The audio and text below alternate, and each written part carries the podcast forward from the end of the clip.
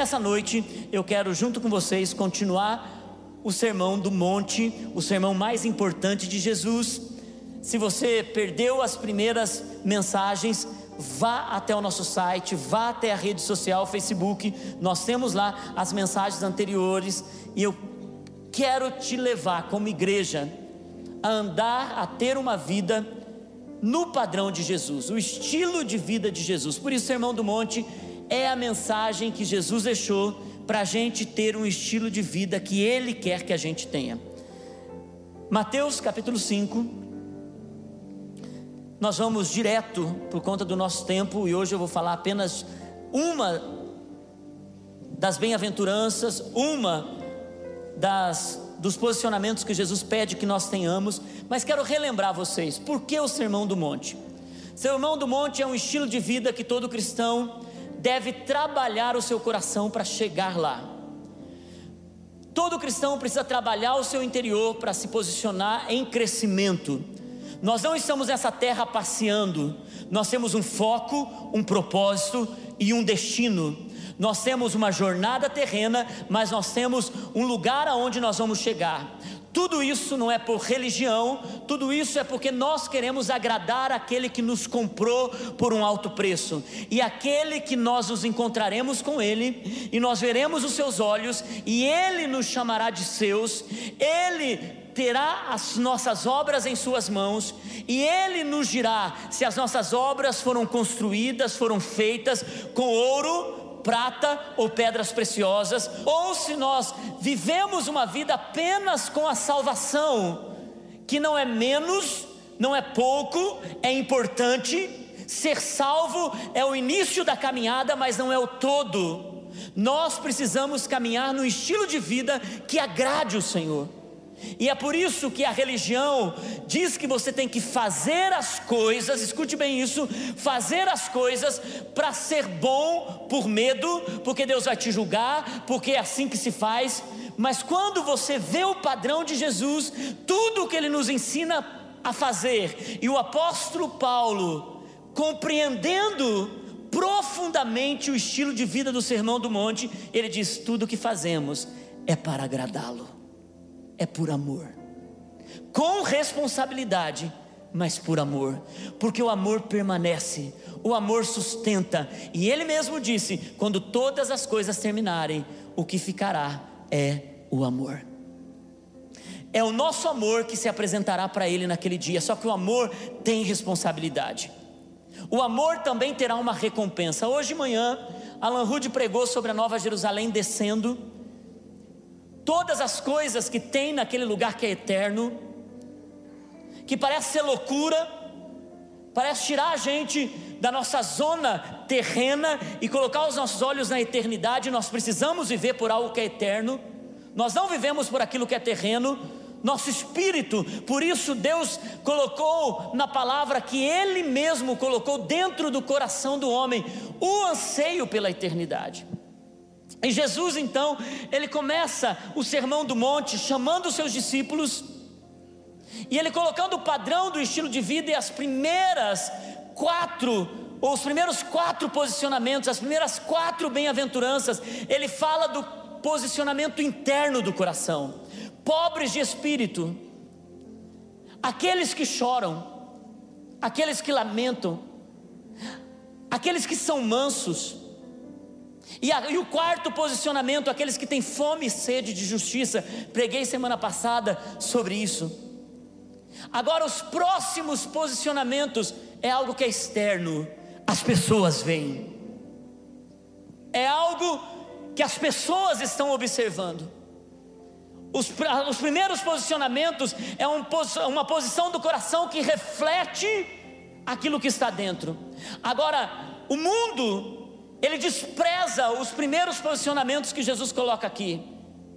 As primeiras alegrias que Deus diz que quem paga o preço de ser pobre de espírito, manso, aqueles que são humildes no Senhor, aqueles que têm fome e sede de justiça, aqueles que choram por Jesus, aqueles que clamam por Jesus, o mundo despreza isso, mas o mundo valoriza os quatro próximos posicionamentos que nós vamos trabalhar hoje e semana que vem. O mundo, o mundo aplaude quem faz esse tipo de coisa. Mas um bom cristão ele não faz pelo aplauso do mundo, ele faz pelo aplauso do céu. Mas ele também sabe que sua vida, escute isso, é uma inspiração para o mundo. O Senhor diz que nós somos a luz da igreja, é isso? Ele diz que nós somos a luz do mundo. Ele diz que a nossa luz precisa brilhar naquelas trevas.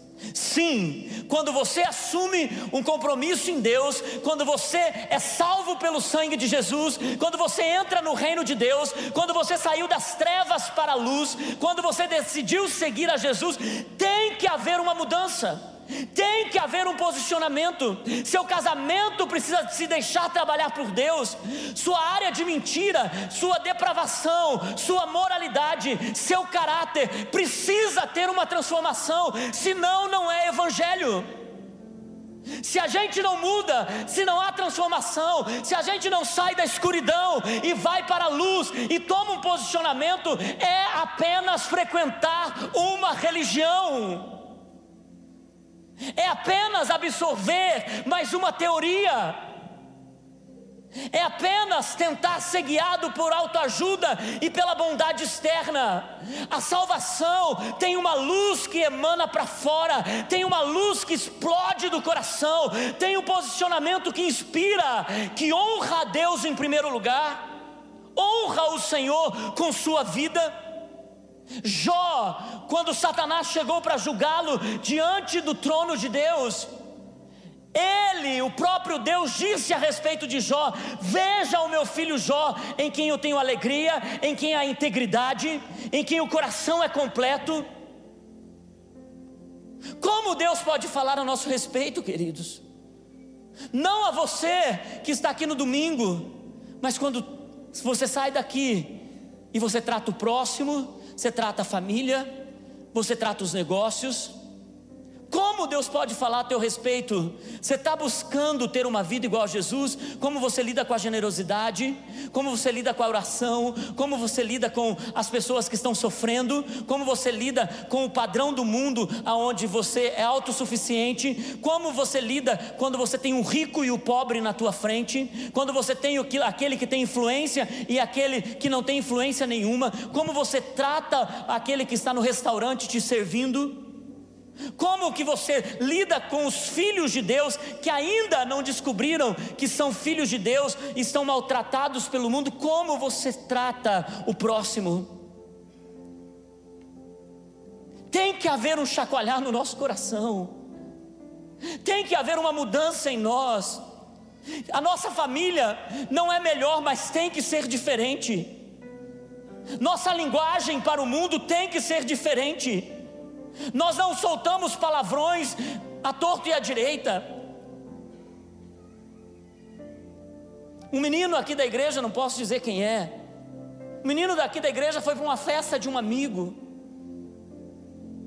E o que é moderno hoje para os pais da modernidade, da atualidade, e ele ficou assustado, porque ele foi na festa de um amigo e a mãe do amigo o menino estava brincando, ele dizia: Se você não fizer isso, eu vou comer.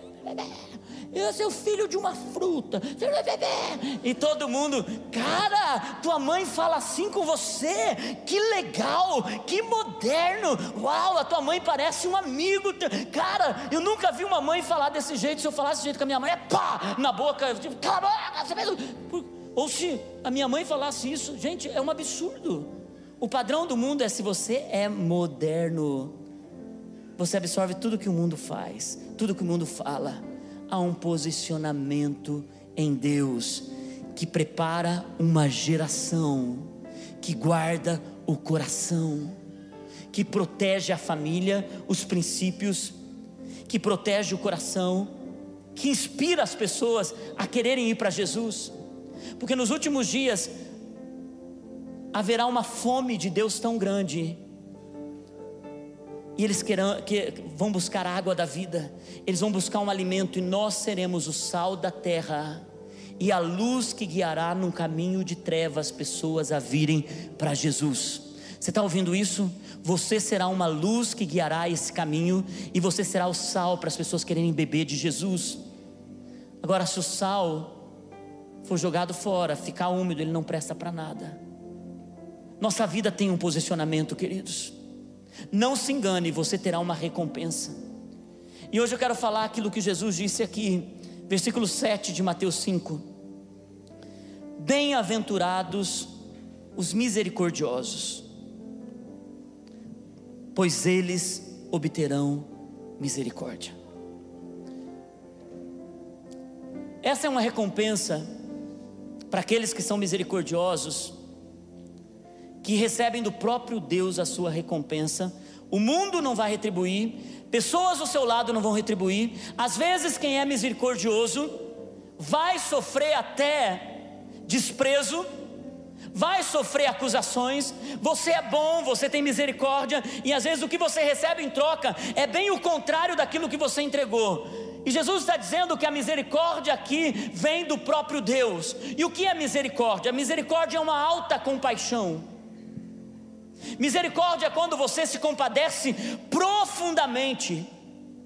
Misericórdia é você colocar o coração na miséria do outro.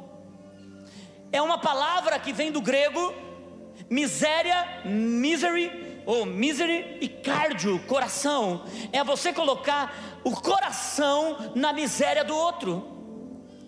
É você ter tanta compaixão das pessoas que estão ao teu redor porque você sabe quem você era e aonde você estava, e aquele que foi misericordioso com você te comprou, te salvou, te resgatou, te limpou, te purificou, acredita em você, fala verdades eternas a teu respeito. Quando você cai, ele te levanta, quando você peca, ele te perdoa, quando você está sujo, ele te limpa, quando você fala o que não deve, ele ainda assim continua dizendo: você pode. Aquele que tem misericórdia de você quer quer e é padrão de Jesus que você entregue o mesmo coração para o próximo.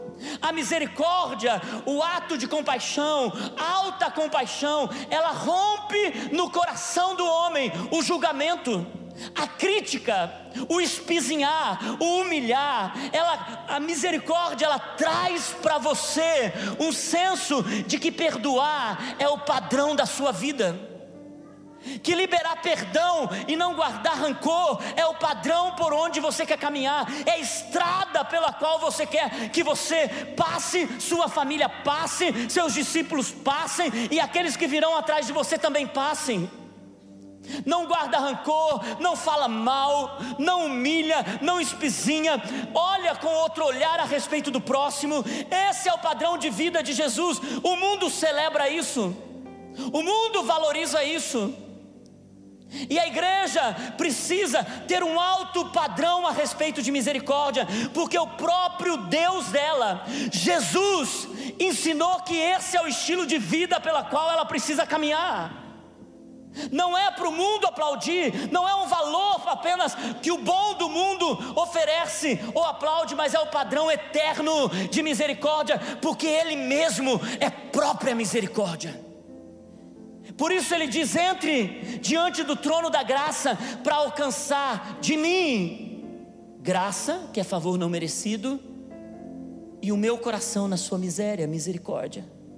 É isso que acontece toda vez que você vem para Deus, que você vai para Deus todos os dias quando eu chego na presença do meu Jesus, todos os dias que eu peço perdão por eu ter falado diferente, por eu não ter feito aquilo, por eu ter agido de uma forma equivocada, todos os dias, a única coisa que eu recebo dele é o coração de um Deus santo, um Deus maravilhoso, na minha miséria. Só que muitas vezes a gente sai desse lugar, e a primeira coisa que a gente faz ao invés de entregar o mesmo coração na falha do próximo, na, na imaturidade do próximo, no processo de crescimento do, daqueles que são ao nosso redor, daqueles que já foram piores e hoje estão amadurecendo, crescendo. Nada melhor do que ensinar misericórdia a ter um filho adolescente em casa. Você às vezes é tão exigente, Você às vezes é tão tirano, você às vezes não compreende que aquela fase é uma fase de imaturidade que vai se tornar imaturidade, e Deus colocou o pai como um guia espiritual para levar o adolescente ao lugar de maturidade, e muitas vezes, ao invés de entregarmos misericórdia, coração na miséria, a gente julga, a gente critica. Eu sei porque eu tive um filho adolescente em casa, lutando com seus desejos carnais, lutando com suas vontades, com a sua imaturidade, amando a Deus, mas seduzido pelas coisas de fora. E por muitas vezes eu dei crítica, julgamento, eu não rendi meu coração na miséria que ele estava vivendo naquele momento. Por isso que Jesus nos ensinou a crescer, crescer, crescer em misericórdia para obtermos misericórdia dEle. Esse é o trabalhar de Deus em nossa vida. Ninguém aqui é perfeito. E todos nós que estamos aqui estamos dizendo: Senhor, me ensina. Você não vai encontrar eu falando, gente, eu cheguei lá. O apóstolo Paulo disse isso. Eu estou trabalhando para chegar lá. Eu me esforço para chegar lá. Mas eu olho para o alvo, eu não fico olhando para trás. Eu prossigo para frente. Olha para a pessoa que está do seu lado, diga prossiga, você está chegando lá. Diga para essa pessoa, prossiga, você está chegando lá. Salmo 130, versículo 4. O salmista diz assim: Mas contigo, Senhor, está o perdão para que tu sejas temido. Quando chegamos diante dele, o perdão é liberado. Queridos, o maior poder no ser humano é aprender a misericórdia através do processo de entregar perdão. Nós não podemos guardar rancor de ninguém. Misericórdia é não guardar rancor. Misericórdia é deixar as áreas de ofensas de lado. Misericórdia é se posicionar com os fracos na fé e liberar perdão até que eles amadureçam. Misericórdia também não é aceitar o comportamento negativo da pessoa que já poderia ter mudado. Às vezes é preciso confrontar, mas não desprezar. Às vezes é preciso dizer: olha, você precisa melhorar nessa área, você precisa mudar nessa situação, mas continuar acreditando que é preciso confiar nessa pessoa. Colossenses capítulo 3, versículo 12 e 13 Colossenses capítulo 3, versículo 12 3 diz: Portanto, como povo escolhido, vida plena, portanto, como povo escolhido de Deus, santo e amado, filhos, revistam-se de misericórdia. O original de profunda compaixão aqui é misericórdia.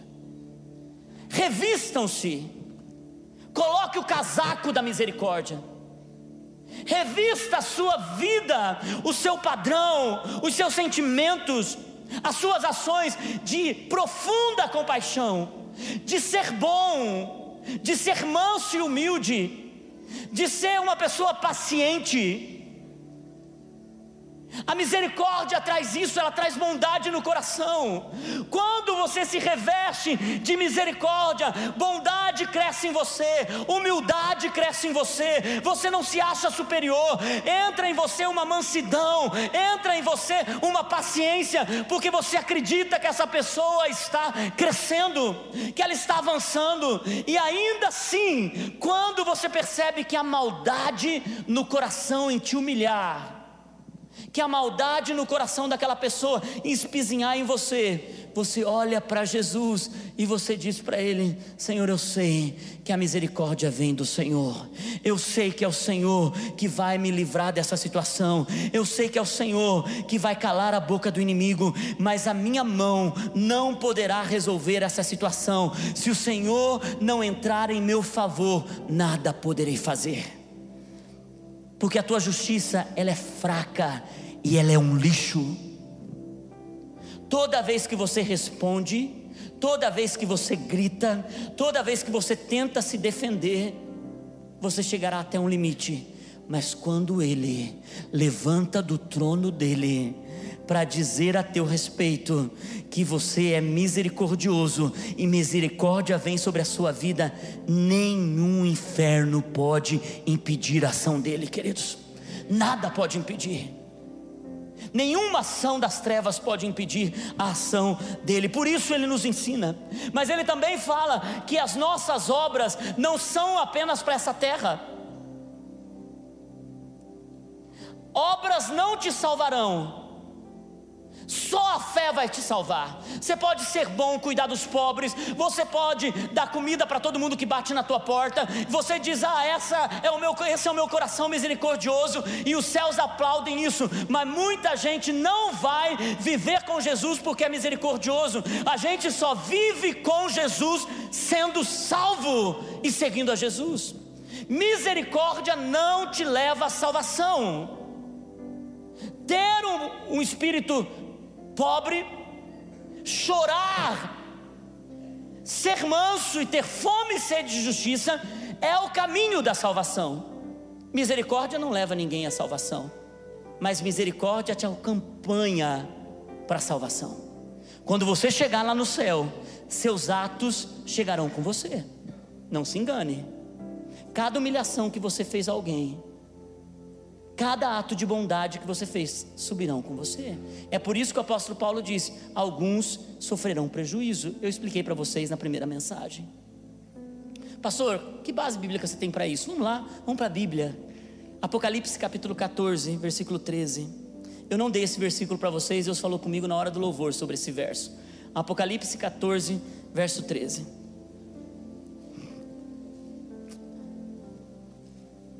Apocalipse 14, verso 13. Você acha que vocês conseguem colocar aí? Eu sei que vocês são rápidos e bons nisso. Aí, muito bem. Aqui já está, pelo menos, tá, gente? O da esquerda é mais rápido que a direita. Lá atrás. Foi lá? Muito bom, ótimo. Então ouvi uma voz dos céus dizendo: Escreva, felizes os mortos que morrem no Senhor. Salvação de agora em diante, diz o Espírito: sim, eles descansarão das suas fadigas, pois as suas obras os seguirão. Por isso que o apóstolo Paulo diz: saiba como você constrói ouro, prata ou pedras preciosas, madeira, palha ou feno. Nós precisamos nos preocupar com as nossas ações. Precisamos nos preocupar com o que falamos, precisamos nos preocupar como, como agimos com as pessoas. Nós precisamos nos preocupar, queridos.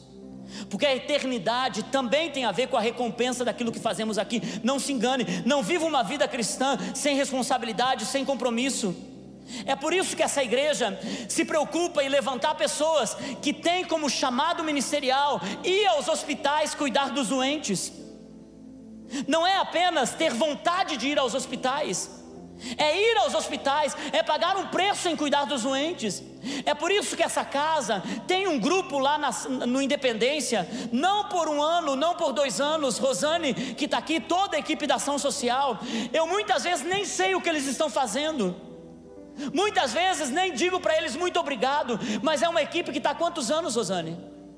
Mais de dez anos, servindo os pobres aqueles que estão vivendo à margem da sociedade, aqueles que estão já com espírito de miséria, que a única coisa que eles vão buscar na nossa reunião, na quarta-feira à noite, é a marmita que serve para os seus filhos, a comida que serve para os seus filhos na salinha e a marmita que eles levam para casa, para terem a refeição do outro dia, e aproveitando essa fome de comida, esse frio, damos roupa, nós pregamos a palavra, enquanto eles estão buscando aquilo que é tão natural, nós falamos daquilo que é eterno.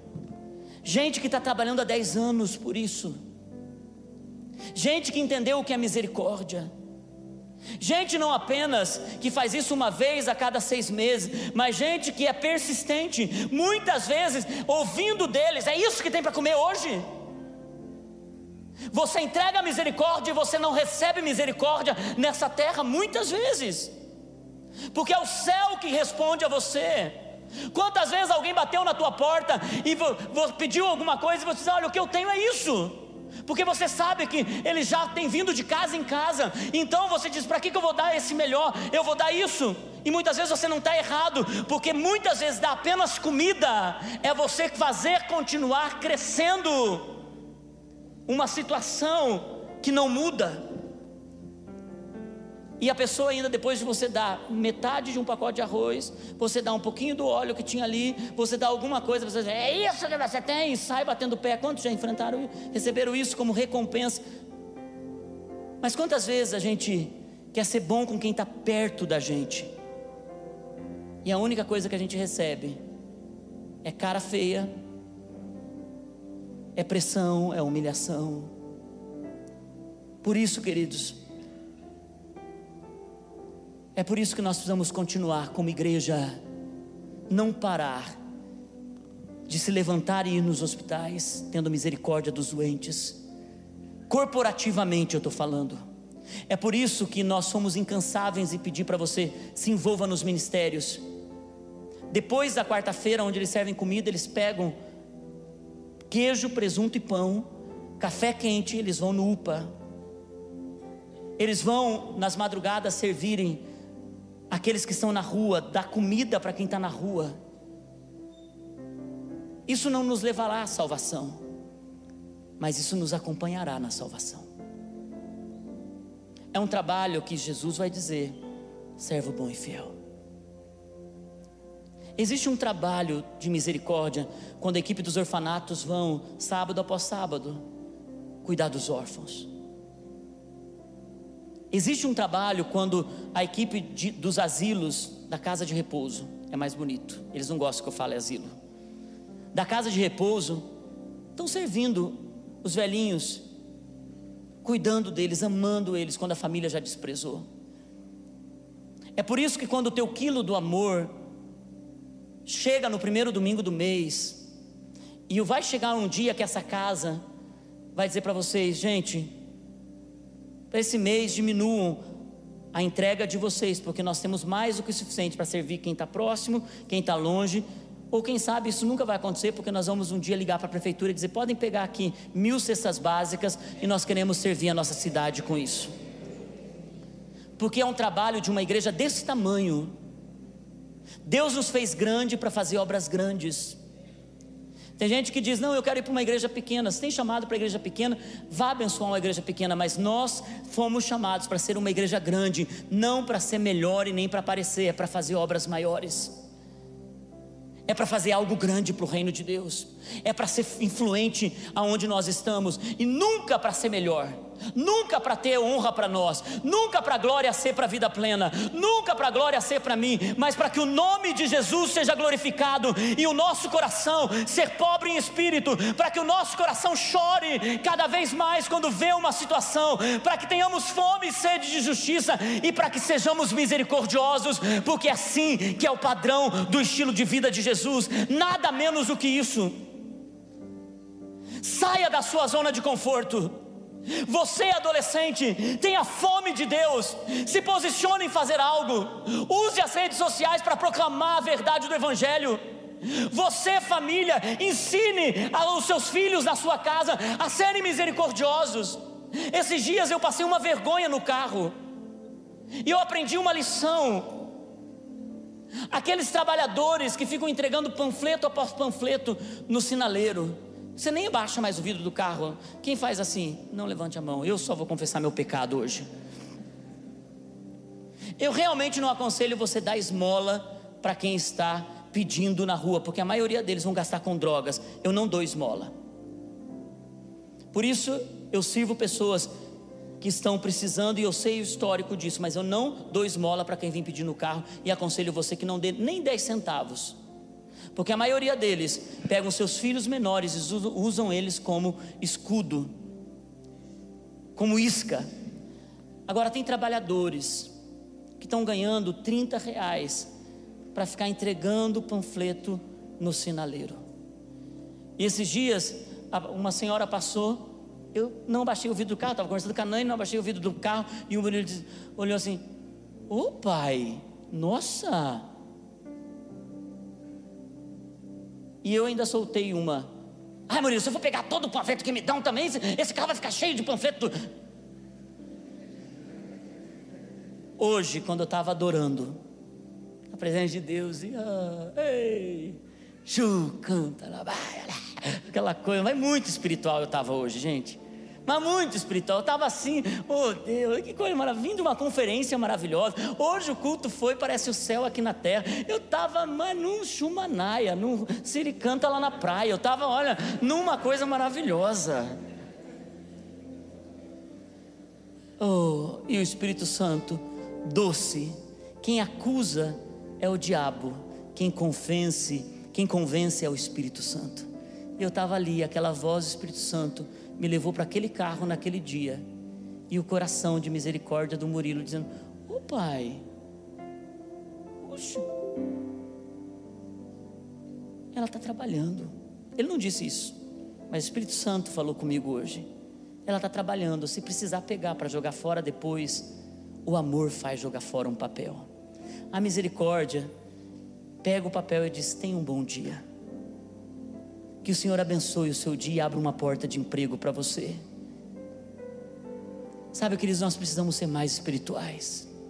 A começar por esse pobre homem que está aqui na frente. Nós precisamos ter mais atenção àqueles que passam ao, do nosso lado como a gente é insensível, como a gente está preocupado com as nossas coisas, como a gente está estressado. Ontem na conferência, em pleno Batel, lá na PIB do Batel, a gente passou e uma criança estava no colo da mãe e a mãe gritando com o pai dentro do carro. E quando a gente perde a estribeira, a gente não importa aonde a gente está, a gente grita, a gente, a gente fala que e a gente e a criança no colo da mãe e a mãe gritando: Você pensa que eu sou o quê? Você pensa? E ela gritava com, a, com, com o vidro aberto, dava para ouvir a, a léguas de distância. A gente perde a estribeira, a gente está tão ocupado com a gente mesmo. E a gente não se importa com quem está ao nosso redor. E às vezes a gente está conversando no carro, às vezes a gente está no ponto de ônibus, às vezes a gente está vendo que uma pessoa está meio triste e você Fique pensando que isso não acontece só lá fora, às vezes aqui dentro. Pessoas chegam aqui dentro precisando que alguém ore por elas. Às vezes alguma, algumas pessoas passam na rua, veem a placa, uma igreja que se importa, e eu vou entrar para ver como é essa igreja, e às vezes a misericórdia não flui daqui de dentro. Às vezes tem gente que está aqui, chega alguém, ela sequer é capaz de pegar na mão, ela sequer é capaz de ver que a pessoa está triste e orar com a pessoa. Deus te chamou para cuidar do de fora, para cuidar do de dentro, para ter a compaixão de Jesus em seu coração, querido, senão não é evangelho. Quando a gente se preocupa só com a gente, quando a gente coloca só o nosso coração, a gente vive uma vida de isolamento. E Deus não pode liberar misericórdia do alto, porque é da onde importa. A misericórdia verdadeira é do alto que importa para nós não é o reconhecimento humano, não é a gratidão humana, não é obrigado porque você está melhorando. Não é o marido vendo a esposa que está se tornando mais cristã. Não é a esposa ver o marido e dizer: Meu marido, como você amadureceu. É a misericórdia do céu que importa. E quando a misericórdia do céu importa, os corações se tornam sensíveis para derramar misericórdia e compaixão. Então nós nos tornamos pessoas que falam como Jesus que tem o olhar de Jesus. A misericórdia ela se encaixa em alguns aspectos e eu quero compartilhar com vocês. Tem misericórdia por aqueles que nos maltratam. É fácil ter misericórdia sobre aqueles que nos maltratam, não é? Mas Jesus, no mesmo sermão do monte, e nós chegaremos lá, versículo 44 do capítulo 5,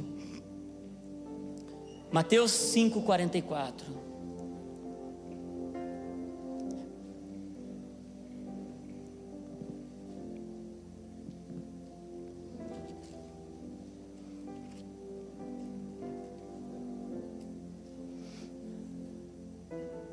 Mas eu digo: amem os seus inimigos e orem por aqueles que os perseguem. É fácil amar o inimigo, gente? Quantos creem que você precisa crescer nisso? Porque a vontade é mandar um e-mail para o inimigo, é expor ele no Facebook. A vontade, e, você, e cresce isso em você, a vontade é você falar gatos e lagartos para o seu inimigo. A vontade, você já pecou. Antes de falar, eu vou falar. E na tua cabeça eu vou falar isso, eu vou falar aquilo, eu vou falar, ah, quando chegar eu vou falar isso. Não é assim que às vezes a gente faz dentro de casa. Não é assim que a gente não age com misericórdia dentro do próprio casamento. Não é isso que a gente faz dentro da própria família, com os filhos. Quando chegar, eu vou falar, eu vou falar isso, eu vou falar aquilo, eu vou falar aquilo outro, eu vou falar aquilo outro, eu vou falar isso, e não tem paciência, e não tem misericórdia. E a gente se pega muitas vezes dando todo tipo de coisa menos misericórdia. Vendo todo tipo de imperfeição, o mínimo, o menor do, do do fio da agulha, onde você passa coisas que você diz: para que isso? Para que brigar por isso? Para que se incomodar com isso? E eu vou dizer, gente, há muita maldade em nosso coração. E quando nós decidimos seguir a Jesus, nós precisamos engolir sapos. Nós precisamos aprender a contar até 10, até o domínio próprio, o fruto do Espírito, crescer em nós para dar misericórdia para quem está perto. Amar quem a gente acha que é inimigo na hora, mas pastor, não é inimigo, mas na hora você trata como inimigo.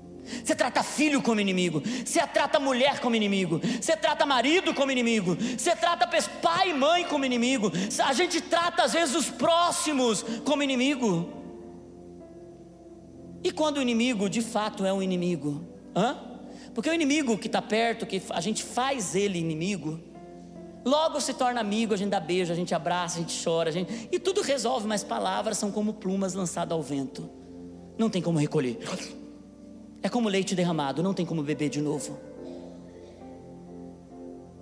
Mas a gente pede perdão e o perdão cura relacionamentos. Mas e quando o inimigo está te maltratando mesmo? Jesus diz: ame e ore por eles. E se você tem o evangelho por completo, ele diz: deixa que eu cuido. O Evangelho de Jesus também é: ore pelos seus inimigos e deixe que eu vou aplicar minha mão de justiça sobre eles. E às vezes a mão de justiça sobre eles será ele se convertendo e se tornando uma grande bênção, porque Deus é amor. Às vezes a gente pensa que Deus vai tratar com o inimigo, humilhando ele, levando ele ao pó. E às vezes Deus pega o inimigo, enquanto ele está indo pelo caminho, derruba do cavalo, faz brilhar a luz e o torna um grande apóstolo para uma geração. O inimigo da igreja primitiva foi o apóstolo Paulo, e Deus tornou o apóstolo Paulo o apóstolo daquela geração. Agora fica imaginando o pai que o apóstolo Paulo tinha matado o filho. O apóstolo Paulo matou muita gente. Agora vendo aquele homem subindo no altar, opa, subindo no altar e quebrantado, dizendo: Me arrependo. A luz brilhou no meu coração, verdade veio sobre mim. A minha oração é que os seus inimigos recebam do Senhor a maior justiça que a humanidade precisa, que é salvação para a eternidade. Você tem um inimigo hoje, ore por ele. Você está fazendo de gente próxima um inimigo, ore por ele. Ame, tenha misericórdia. Misericórdia para com os que sofrem. 1 João capítulo 3, versículo 17. Se alguém tiver recursos materiais, e vendo o seu irmão em necessidade, não tiver misericórdia dele, não se compadecer dele, como pode permanecer nessa pessoa o amor de Deus? Se a gente tem recursos, se Deus nos deu, e a minha oração é que riqueza venha sobre sua vida, para que a tua riqueza tenha um propósito de fazer o reino de Deus avançar e misericórdia sobre as pessoas seja entregue para que a gente faça algo grande para o reino de Deus. Deus nos chamou para algo, queridos. Eu oro para que venha prosperidade sobre a sua vida, para que seus recursos tenham um propósito. Eu oro para que Deus libere sobre a sua vida um, uma provisão sobrenatural, para que você possa abençoar o reino de Deus, que vai cumprir o seu chamado, mas que vai cuidar do próximo, do necessitado, daquele que precisa. Misericórdia para aqueles que tropeçam em pecados escandalosos. Olha para mim, igreja.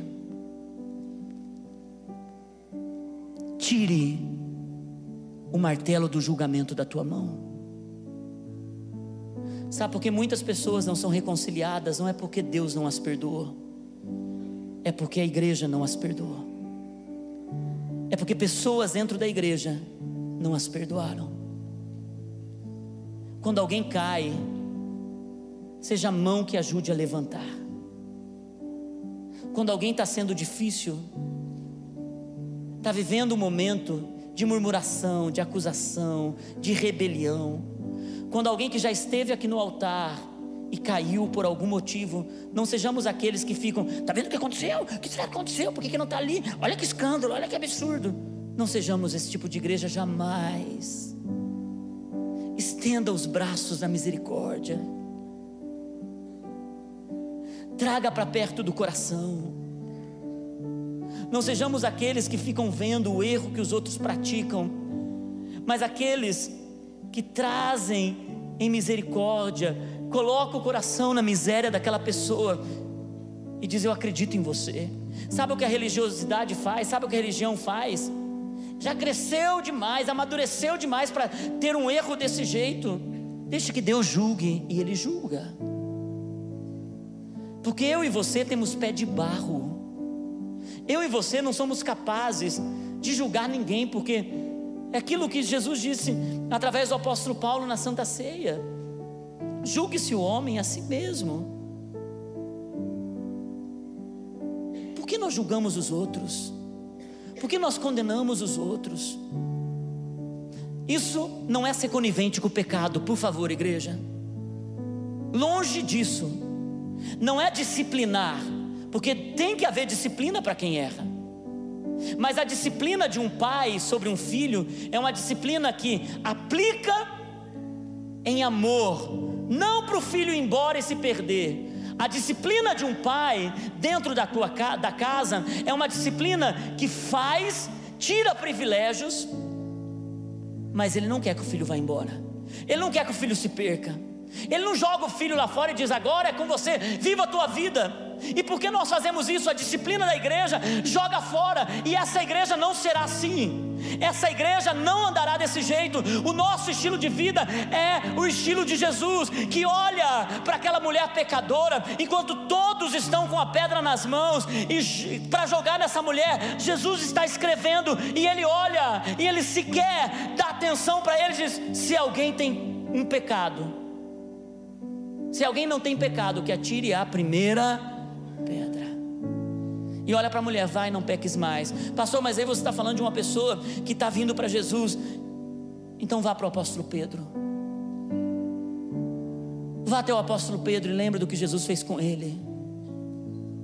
Pedro, eu vou te restaurar. Você me ama na sua fraqueza. Você me ama na tua imaturidade. Você me negou três vezes. Você chegou a amaldiçoar porque te disseram que você era meu discípulo, Pedro. Jesus não colocou a mão na cintura e disse assim: Mas tu, hein, Pedro, é fraco mesmo, hein? Cara, pelo amor de Deus, andando comigo todo esse tempo. Não, não aprendeu nada, Pedro. Pelo amor de Deus, cara. Safado que você é, sem vergonha o que você é, mas tudo bem. Se você se humilhar muito, é capaz que Deus te, te perdoe. É, foi assim que Jesus fez. Não. Tu me amas, Pedro. Tu me amas, Pedro. Me amas, Pedro. E eu te farei o grande apóstolo do próximo mover do reino de Deus. Ah, queridos, misericórdia é colocar o coração nesse lugar onde as pessoas elas estão amadurecendo e elas não vão embora da igreja. Elas continuam aqui porque vai chegar uma hora que o amor vai amadurecer. Porque ela sabe que a recompensa do seu pecado alcança ela mesma. Não precisa mais ninguém dizer que o pecado terá uma consequência. Ela vive na consequência do pecado. Já é muito duro a consequência do pecado. Não se preocupe, ela não está se sentindo livre, porque as trevas, através do pecado, traz morte. Ela já está vivendo num lugar horrível. Então o que ela precisa é de luz e de uma mão de misericórdia, de um coração que tem misericórdia. Igreja, aprenda isso. Saia do trono do julgamento, aprenda isso. Seja como Jesus ensinou para receber misericórdia. Deus deixou líderes para disciplinar da forma correta. Líderes disciplinarão, mas a igreja precisa acolher, os líderes precisam acolher. Eu encerro essa noite mostrando para você como justiça é muito diferente de misericórdia. Abra sua Bíblia, eu encerro com isso. Mateus capítulo 20.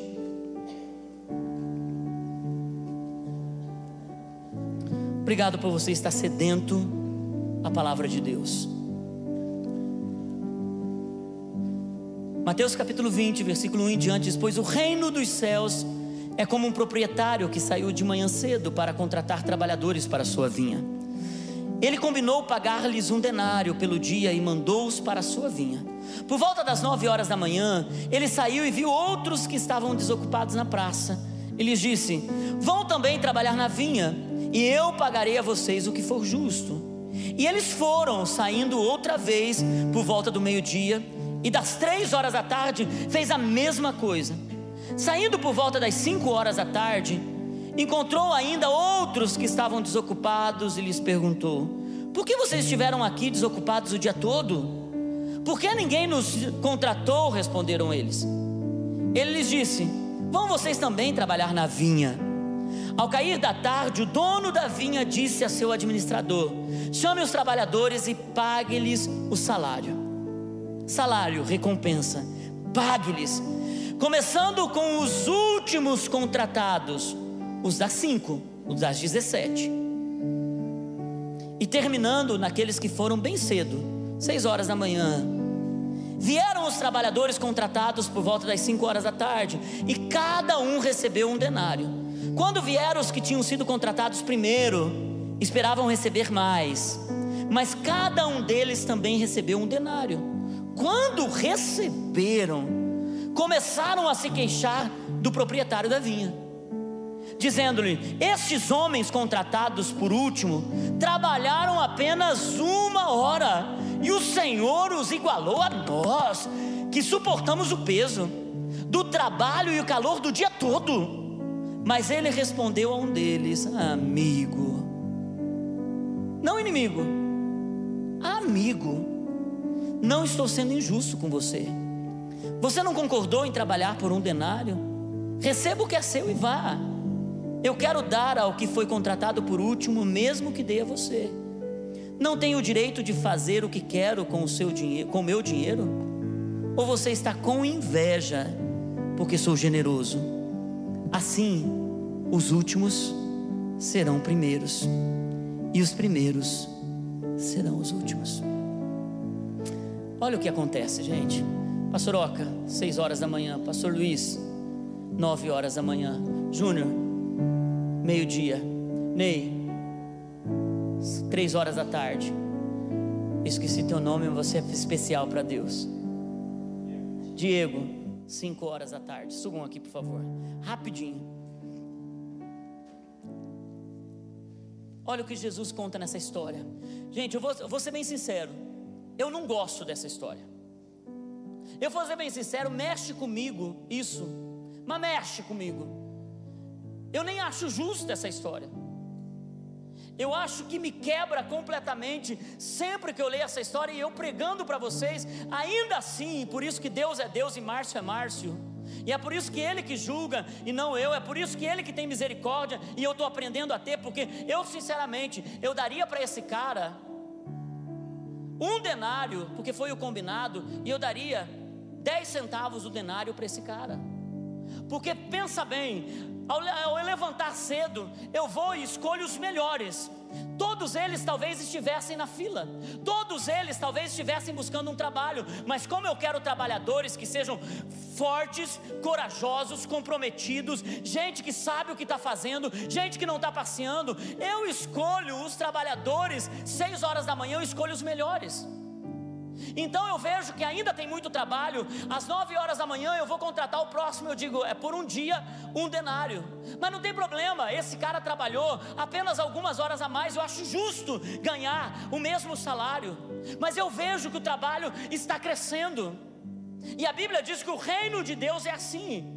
Então, eu ao meio-dia, eu vou e eu digo: bom, tem muito trabalho, você estava de manhã e você é bom, não como eles, mas eu vou contratar você também. Você quer trabalhar o dia por um denário? É o que eu estou pagando. Sim, eu quero trabalhar. Ótimo. Então esse cara vai e trabalha muito, meio-dia, às três horas, já é o cara mais ou menos. Às três horas, é o cara que vai pegar só parte do trabalho, sim ou não? Quem não quer ser contratado às três horas da tarde e trabalhar só até umas seis, sete horas da noite? Mas quando chega o cara das cinco, quem é o cara das cinco horas, gente? Quem é essa pessoa? Quem é esse? Ele foi desprezado às seis, ele não foi chamado ali, ele não foi chamado. Quem é esse? Existem duas aplicações para essa história, talvez tenha três, mas eu estou aprendendo com duas essa história. Existem aqueles que foram chamados desde a criação do mundo no sentido de cumprir um propósito como Adão, como Noé, como Abraão. Aqueles que depois vieram como Jacó, como José e cumpriram seu propósito. E depois aqueles que vieram como o rei Davi, como os profetas. Depois aqueles que vieram como os apóstolos, os mártires, aqueles da reforma, que estavam debaixo de uma idolatria e romperam com a idolatria e decidiram seguir a Jesus e protestar e dizer: não, nós amamos somente Jesus, não há outro intermediário. Homens em toda a história da humanidade, história bíblica, história do cristianismo. Então chega no cara das cinco horas eu e você, 2017, que não precisamos pagar nenhum preço, vamos ser sinceros. Talvez aqui o das três seja o cara do Iraque, da Coreia do Norte. Que preço eles pagam comparado ao que eu e você pagamos? Você saiu de casa, bem alimentado, um café gostoso, está no jejum de Daniel, pegou uma fruta. Se você Talvez alguns de vocês estão incomodados porque teve, tiveram que deixar o carro lá, porque não tinha mais lugar no estacionamento para colocar teu carro. Alguns de vocês amanhã vão levantar porque dormiram numa cama gostosa, cobertores gostosos. Alguns de vocês até ganharam um ar-condicionado, tem uma temperatura, já preguei sobre isso, lembra? Temperatura gostosa na tua casa. Alguns de vocês, gente, foram para o shopping final de semana. Alguns de vocês estão passando uma luta tremenda que só puderam comer pizza uma vez nesse mês. Alguns de vocês estão assim vivendo uma dificuldade O evangelho para 2017 é muito diferente para o evangelho lá, e ainda assim a gente não faz. Agora existe uma outra aplicação. Existe aqueles que decidiram seguir a Jesus desde cedo, e aqueles que foram dizendo: Ah, olha, não se prepararam, não, não. Talvez quando todo mundo estava interessado para trabalhar, essa pessoa estava lá descomprometida e não sei o que. Não, vou deixar para depois. Não, encontro com Deus é depois. Não, para que isso? Para que se comprometer? E ele foi deixando. Mas Deus entrega o mesmo salário para Noé, para Adão, para Isaías, Jeremias, Davi, apóstolo Pedro, mesmo salário, o mesmo servo bom e fiel para mim e para você. E não se engane, queridos, por isso que a igreja não pode julgar, porque o dono da vinha não julga. O dono da vinha olha para quem está muito tempo Talvez se eu perguntar e levantar a mão, quantos estão na vida plena desde o começo? Talvez eu, Naine, mais uma meia dúzia de gente. Quantos estão na vida plena desde o começo aqui? Desde o começo. Agora, quantos estão caminhando no nosso pastoreio desde a época da quadrangular? Quantos? Diminuiu o número de pessoas. Olha, quantos de vocês são os trabalhadores da última hora? Eu te garanto, não há recompensa melhor para mim não há derramar de Deus maior para mim. Não há misericórdia de Deus maior para mim do que para você que está entrando nessa casa hoje. É, é o mesmo liberar de Deus, é a mesma misericórdia, é o mesmo romper, é o mesmo usar você no ministério, é o mesmo trabalhar na tua vida e te colocar num lugar. Por isso, não se coloque num lugar onde Deus não te colocou, não diminua o seu chamado, não coloque a sua vida e não diga não, aqueles têm mais oportunidade. Não, é difícil para mim. Eu quero dizer para você: no reino de Deus, todos estão prontos para receber e a recompensa dele não tem tempo, é a mesma, é a mesma, confronta a gente. Sabe por que confronta a gente? Porque a gente sempre coloca nesse cara, o das seis horas da manhã, a justiça. E a justiça é essa: a justiça é pagar um para esse e dez centavos para esse. Isso é justiça. Misericórdia é pagar um denário para esse e um denário para esse. A misericórdia, ela mexe com a gente. É bom falar de misericórdia, não é, gente? É bom dizer eu preciso ser mais misericordioso, mas ela mexe com a gente. É por isso que Jesus disse: sede misericordiosos, porque vocês receberão misericórdia. Eu sou o trabalhador das cinco horas. Nós somos os trabalhadores das cinco horas. E temos sempre que pensar assim: obrigado, Senhor, pela tua misericórdia. Vamos colocar em pé, queridos. Obrigado, trabalhadores da vinha.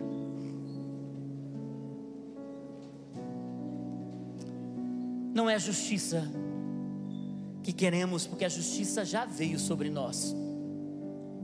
E a justiça é Jesus. O que queremos é misericórdia. Sabe o que seria o certo, queridos? A gente nunca ter medo de convidar amigo qualquer para vir à igreja, com medo do que o pastor vai falar no púlpito. Se eu levo o amigo bem naquele dia que o pastor está bravo, ainda no dia que o pastor está bravo, pastor tem que ter misericórdia. Porque igreja é um lugar de acolher. O lugar de maior ponto de misericórdia do mundo tem que ser a igreja de Jesus. Tem que ser. Tem que ser. Por isso, eu quero liderar essa comunidade a um lugar em que jejum, oração e a palavra de Deus é a única coisa que quebra o coração religioso, o coração julgador. Não existe outra coisa que vai, que vai quebrar. Um culto no domingo à noite não vai quebrar teu coração, escute isso. O que vai quebrar teu coração é na segunda, terça, quarta, quinta, sexta, você se expor à palavra de Deus. O culto de domingo te ajudará a crescer, mas o que vai quebrar teu coração a ser mais misericordioso é a palavra de Deus. Vá para a palavra essa semana. Vá para a oração essa semana. Vá para jejum essa semana. Porque você vai aprendendo a ser mais misericordioso diante de Deus. Amém.